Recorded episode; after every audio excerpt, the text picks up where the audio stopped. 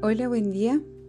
Soy Mariel Sin Capitán y en esta oportunidad me gustaría poder conversarles eh, sobre algunas reflexiones que hice el día martes cuando viajé a Santiago, mirando por la ventana y recordando cuando era niña ese ejercicio de mirar y observar hacia afuera y pensar lo que había adentro eh, por lo mismo este episodio se llama Reflexiones Viajeras y le agradezco el nombre a mi querida Maca Navarro que mm, ella me dijo, hoy ese Reflexiones Viajeras. me lo dijo porque yo más que nada le conté esto que me había pasado en el viaje y ella me dijo, oh, Reflexiones Viajeras. Y yo le dije, oh, qué buen título. Y ella me dijo, oh, ocúpalo en tu podcast. Así que, gracias Maca. Así que acá estamos con las reflexiones viajeras. Y más que nada, mirando por la ventana, pensaba muchas cosas. Esta semana ha sido una semana muy emocional, aunque eso es muy característico en mí, que mis semanas sean muy emocionales, pero esta particularmente lo es es una semana que está entre el 18 de octubre, que es el aniversario, la conmemoración del estallido social del 2019, y va a concluir el día 25 eh, con este acto cívico del plebiscito en donde como personas, como ciudadanos, vamos a manifestar si queremos cambiar la constitución que dejó el dictador o no queremos cambiarla. Entonces las opciones, como muchos ya saben, son apruebo o rechazo. Y no me voy a manifestar en realidad eh, eh, mucho en relación a las dos posturas. Yo creo que eso lo podría hacer a lo mejor el sábado. Em, pero espero poder tirar otro podcast esta semana en relación a eso. Em, en esta oportunidad me gustaría poder conversarles sobre estas reflexiones que hice durante este viaje. Bueno, eh, no fue un viaje muy largo, fue un viaje a Santiago, algo muy común para la gente de acá de Curicó, porque Santiago está muy cerca de Curicó, a dos horas y media, no más de tres horas.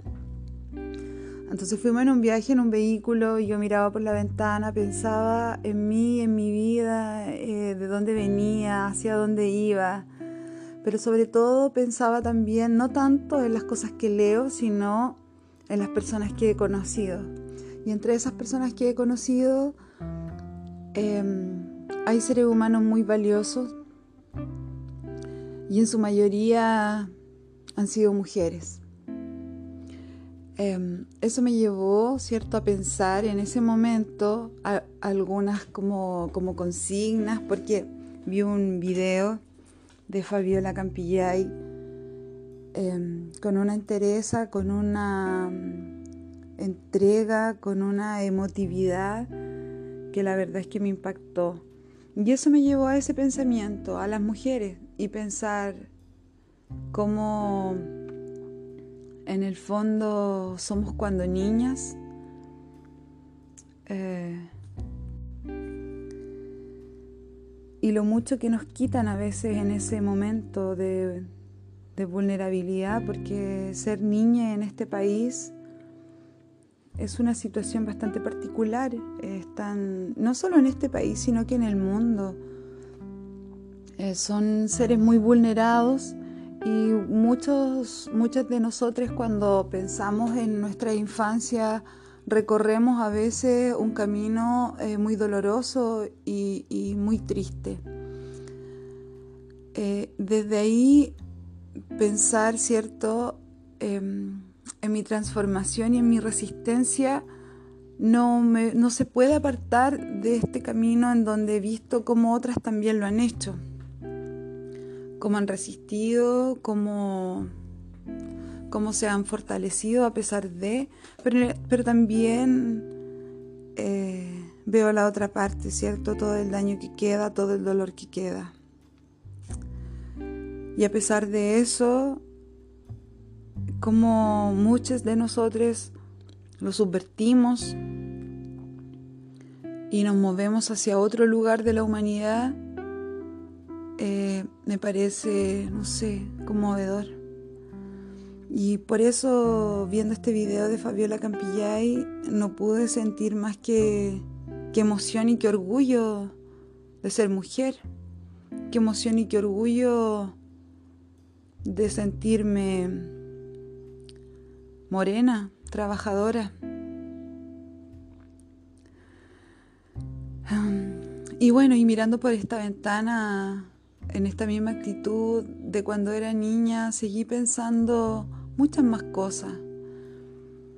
Había ido al dentista y bueno, para muchas personas puede parecer muy normal ir al dentista y me alegro, me alegro que así sea. Pero para muchas de nosotras no fue algo muy común dentro de nuestra formación ir al dentista, ¿cierto? Y preocuparnos de nuestra salud mental, o sea, de nuestra salud dental. Bueno, de la salud mental tampoco. Pero específicamente voy a hablar de, lo que es eso de la salud dental. Entonces hago como todo un recorrido del de, por qué estoy viviendo esta situación ahora, que es claramente una urgencia ya dental y me pregunté por, toda mi educación en relación a eso. Y encontré muchos vínculos con mi padre, con mi madre. Y es precisamente porque en el fondo los dientes, como muchas otras partes del cuerpo, no eran prioridad. ¿Por qué? Porque eh, me di cuenta que mis papás tuvieron que muchas veces sobrevivir. Entonces todas las otras cosas que quedaban como por añadidura, no eran tan importantes, aunque sí siempre lo fueron, siempre han sido muy importantes, ¿cierto? Preocuparnos de nuestros dientes, así que preocúpense de sus dientes y vayan al dentista. Em, entonces desde ahí comencé a hacer un recorrido y eso me dolió mucho preguntarme em, por mis padres. Mis padres eran dos personas claramente muy desdentadas. Entonces, después de que terminé mi tratamiento de verdad, que me inundó la emoción, me desbordé. A todo esto me está saliendo carísimo. Pero más que nada fue como, no sé, me sentí que estoy cambiando y transformando un poco la historia de mi linaje. Puede sonar muy, muy cuático lo que estoy diciendo, pero de verdad lo sentí así. Eh, al querer en el fondo intervenir ya en este daño que yo le he ocasionado a mi cuerpo y que me fue tan normalizado por mi educación, creo que estoy haciendo esa ruptura. Desde ahí me, me transité hacia preguntarme por el resto de mi pueblo y por esa misma carencia y esa misma carencia tan simple que puede ser para algunos, ¿cierto? Es tan profunda. Eh, pensaba en los dolores de muela y cómo eso fue muy normalizado cuando yo era niña. Claramente yo no lo hago con, con mis hijas, pero porque creo que he podido darle una vuelta a la vida que quizás mis papás no, no, no pudieron. Em, por eso esa es como, no sé, la primera parte de estas reflexiones viajeras. Es muy injusto la forma en la que vivimos y está muy normalizada, es muy individualista, entonces no somos capaces de ver todas las inequidades y la injusticia a las cuales eh, eh, interactuamos día a día, o sea, las vemos constantemente. Yo camino un poco fuera de mi casa y veo un señor que ya no debería estar trabajando, empujando un triciclo y, me parte, me parte el corazón. Em, veo mujeres muy temprano, ¿cierto?, con sus hijos y la verdad es que no sé si van a trabajar con ellos, si tienen un lugar donde dejarlo. Eso claramente me lleva, ¿cierto?, a, otra, a otro lugar y me pregunto por lo mismo. Esto todo mirando por la ventana en el viaje a Santiago. y me preguntaba por, por en el fondo todos los niños que, que quedan solos en esta cadena en donde muchas de nosotros acudimos a mujeres para que cuiden a nuestros hijos y poder trabajar. Y no nos preguntamos esta gran cadena, ¿cierto?, del cuidado.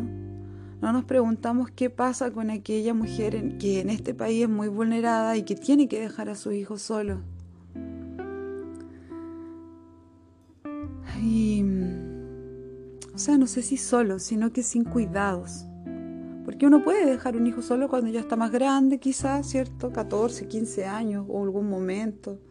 Pero hay mujeres que tienen que dejar a su hijo muy chiquitito a cargo de su otro hermano o a cargo de una vecina que a veces les va a echar un ojito.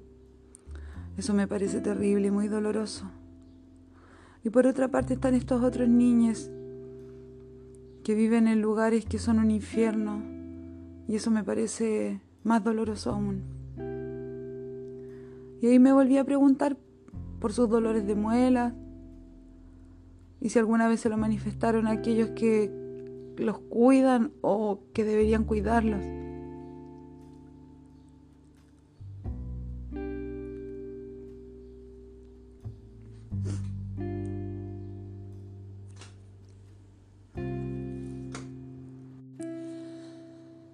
Y bueno, estoy muy emocionada por eso.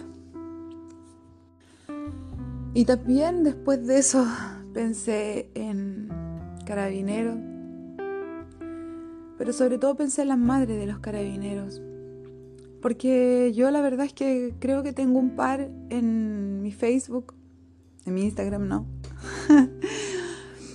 y, y, en, y en esas madres que es cierto que siempre defienden la institución no es malo que defiendan a su hijo, es más lo que yo espero de una madre, que defienda a su hijo a pesar de todo. Pero no me parece que defiendan a una institución que le ha quitado la vida de los hijos a otras madres y que les ha sacado los ojos a los hijos de otras madres, que los ha empujado al río de un puente que golpea a niñas, morenos igual que ellos. Y a todas esas madres de carabineros, creo que en ese momento en que miraba por la ventana pensaba que claro, ellas seguramente aún los ven como los niños que, ellas cuidaron, los niños que ellas cuidaron. Entonces sigan defendiendo a sus hijos. Eh, todos deberíamos cuidar a otro ser humano como las madres lo hacen. Todos deberíamos cuidar, no solo a los seres humanos, todos deberíamos cuidar todo como una madre lo hace. O como... No sé. Es tan cuático eso de la madre porque no todas las personas que cuidan son madres pero lo que conocemos en este sistema patriarcal como una gran cuidadora siempre ha sido una madre, aunque sea tu abuela. Ah, entonces, sigan defendiéndolos, sigan queriéndolos, sigan amándolos, pero no pueden seguir amando una institución que le ha hecho tanto daño a hijos de otras personas. Creo que como madre pueden empatizar con eso. Bueno, ese era el punto de los carabineros. Y claramente, eh, y claramente yo creo que ya se dieron cuenta de que este podcast está bastante disperso. La posibilidad de mirar por la ventana y pensar y fluir eh, dio como resultado esto. Fui tomando algunas notitas para después ir em, comentando esto que fui pensando mientras miraba por la ventana. Claramente fue una instancia en donde mm, fluctuaron varias emociones, pero me llevó a pensar eh, hacia algo más global, algo más eh, ciudadano, algo más colectivo. Y como en el fondo todas estas, no sé si decirlo, garantías deberían ser para todas, todos y todes. Todos deberíamos tener una gran salud dental, una gran salud mental, un gran sistema de salud completo. También deberíamos tener instituciones que nos resguarden, que en el fondo estén a la altura de lo que es Chile hoy día. No instituciones que en el fondo defienden el interés o los intereses de un grupo económico y también de un grupo de un grupo oligarca y de élite que existe en este país. Entonces hay muchas divisiones entre nosotros, entre nosotros, mucho clasismo y mucho racismo. Eso lo podríamos conversar otro día, porque la verdad es que es un clasismo y un racismo bastante particular que tiene connotaciones muy territoriales. Pero para continuar con estas reflexiones eh, viajeras, em, les hablé de esta dispersión que me permitió poder, ¿cierto?, transitar eh, desde varias cosas que sentía muy adentro. Me dio este tiempo de poder pensarla. Entonces pensé en mis dientes y en lo injusto que es em, sufrir ciertos eh, problemas dentales y creo que es algo que está en toda nuestra población. Eh, que eso tampoco esté resguardado a través de políticas eh, públicas me parece una injusticia terrible, sobre todo porque pienso en mí cuando niña y, y no sé, y trato de ponerme en el lugar de muchas niñas en este momento que sufren ese dolor de muelas, como les dije anteriormente, y que la gente les dice, ya tranquilo, se te va a pasar. Y en el fondo eso se va haciendo eh, una conducta y un hábito. Ah, no, ya se me va a pasar y no voy al dentista. Y le provoco mucho daño a mi cuerpo y también a mi dignidad, a mi integridad como ser humano, porque claramente esas cosas de los dientes van menoscabando mi capacidad inclusive hasta de interactuar con un otro. Entonces, desde ahí quiero en el fondo eh, invitarlo a ustedes hacia esa reflexión necesitamos vivir en un país mejor, necesitamos mejor salud dental, también salud mental, porque ya lo nombré, me salió nomás, seguramente estaba ahí en mi inconsciente viviendo, preocúpate de tu salud mental. Y,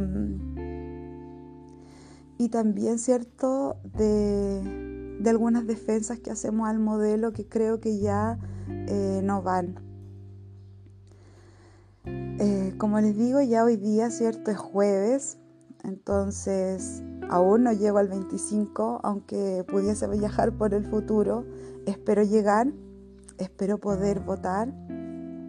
Apruebo y convención constitucional. Eso es lo que voy a votar yo. Lo comento no para que tú lo hagas, sino que para en el fondo esa es mi postura. No tengo ningún problema con, con hacerlo precisamente porque todas estas cosas que les estoy comentando quiero que en algún momento pasen. A lo mejor tal vez yo no las vea, pero quiero que pasen. Y mi último punto que venía pensando, en donde fui asociando todo esto, cómo hacer, ¿cierto?, este país mejor. Obviamente yo no lo voy a hacer yo sola, necesito que todas eh, y que todos ustedes, ¿cierto? Ya lo dije en otro podcast, estén y luchemos juntos Em,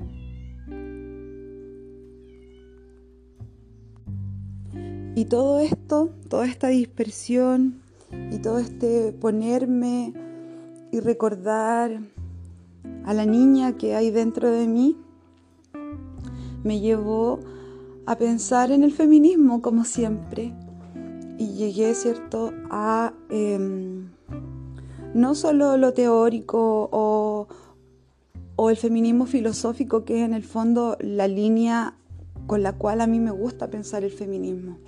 Hay otras líneas de pensamiento y, son súper válidas, son súper nutritivas, pero a mí la que en el fondo me llena el corazoncito es el feminismo filosófico. Y seguramente voy a hacer un podcast algún día de eso. Creo que la semana pasada intenté grabarlo, pero sonaba muy así, muy teórica y muy pauteada, entonces no me gustó y grabé otro. Eh, que fueron los relatos originarios. Porque me ¿Por qué hice ese? Porque quería en el fondo comenzar desde ahí para poder llegar a em, ya poder contarles sobre el feminismo filosófico. Y entre medio de eso, pucha, justo viaja Santiago al dentista y me llenó todo esto, el cuerpo, el corazón, y tengo que sacarlo y tengo que contárselos. Entonces llegué, ¿cierto?, a lo mismo de siempre, llegué al feminismo, cómo podemos, cómo podemos eh, cambiar, cómo podemos transformar, y llegué a la misma conclusión de siempre. Eh, eso lo podemos fundamentar teóricamente, pero como les dije ya, y ya me he dado harta vuelta, esta ha sido la semana de la dispersión. Em, podemos llegar a eso, pero, pero primero me gustaría compartirle otras cosas. Y justo está esta semana entre medio, pues del 18 de octubre, del 25, y entre medio de eso, nosotros los curicanos tuvimos ayer la conmemoración del asesinato de uno de nuestros, em, no sé, vecinos, luchador, poblador, campesino, trabajador, que es un joven que asesinaron el año pasado, el 21 de octubre, eh, José Miguel Uribe Antipani. Eh, y ayer hubo un acto conmemorativo hacia, a esa muerte. Y también nuevamente una madre, una compañera, estaban ahí, una hermana, y otras feministas, ¿cierto? Preparando este momento para poder conmemorar algo tan, eh, no sé, doloroso y a la vez lleno de emociones. Y ahí estaban nuevamente, ¿cierto? Las mujeres. Entonces, eh, para ya ir cerrando este podcast, pensé nuevamente en el feminismo y como les dije, no lo quiero hacer desde un fundamento teórico, entonces solo pensaba en mis compas y, en cómo ellas, ellas son y todo lo que yo he aprendido con ellas. Para mí, eh, haberme colectivizado y haber compartido con feministas no solo ha sido revolucionario, sino eh, de mucho aprendizaje. El feminismo creo que me ha hecho conocer locas muy bacanas. No solo las que he leído, las que yo conozco y las que veo día a día son una maravilla. Em, de ellas he aprendido todo o, o no sé, o mucho de mí y muchas de las cosas que le he compartido las he ido aprendiendo con ellas.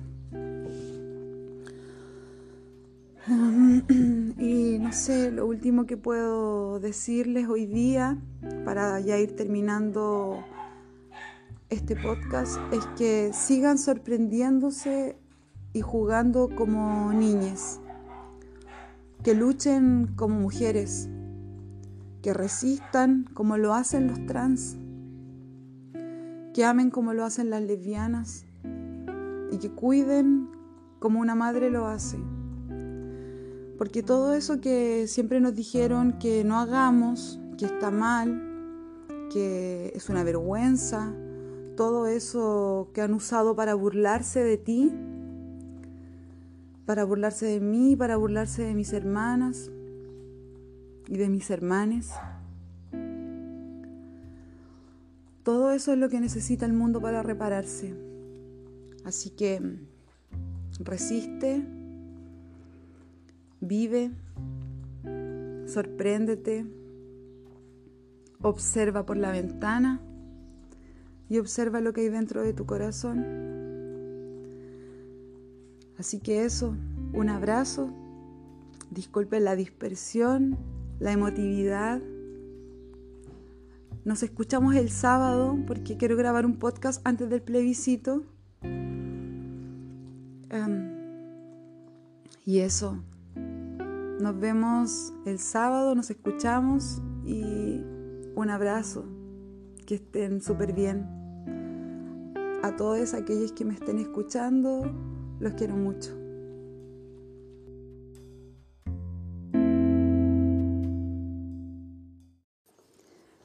Y antes de terminar, me gustaría dar un especial agradecimiento con mi corazón así muy abierto a mis compas de la Asamblea Feminista que me acompañaron durante todo el 2019, parte del 2020, a Chantal por apoyarme y por hacer eh, la ilustración de este podcast que está maravilloso, por siempre compartir y, por el apoyo brindado.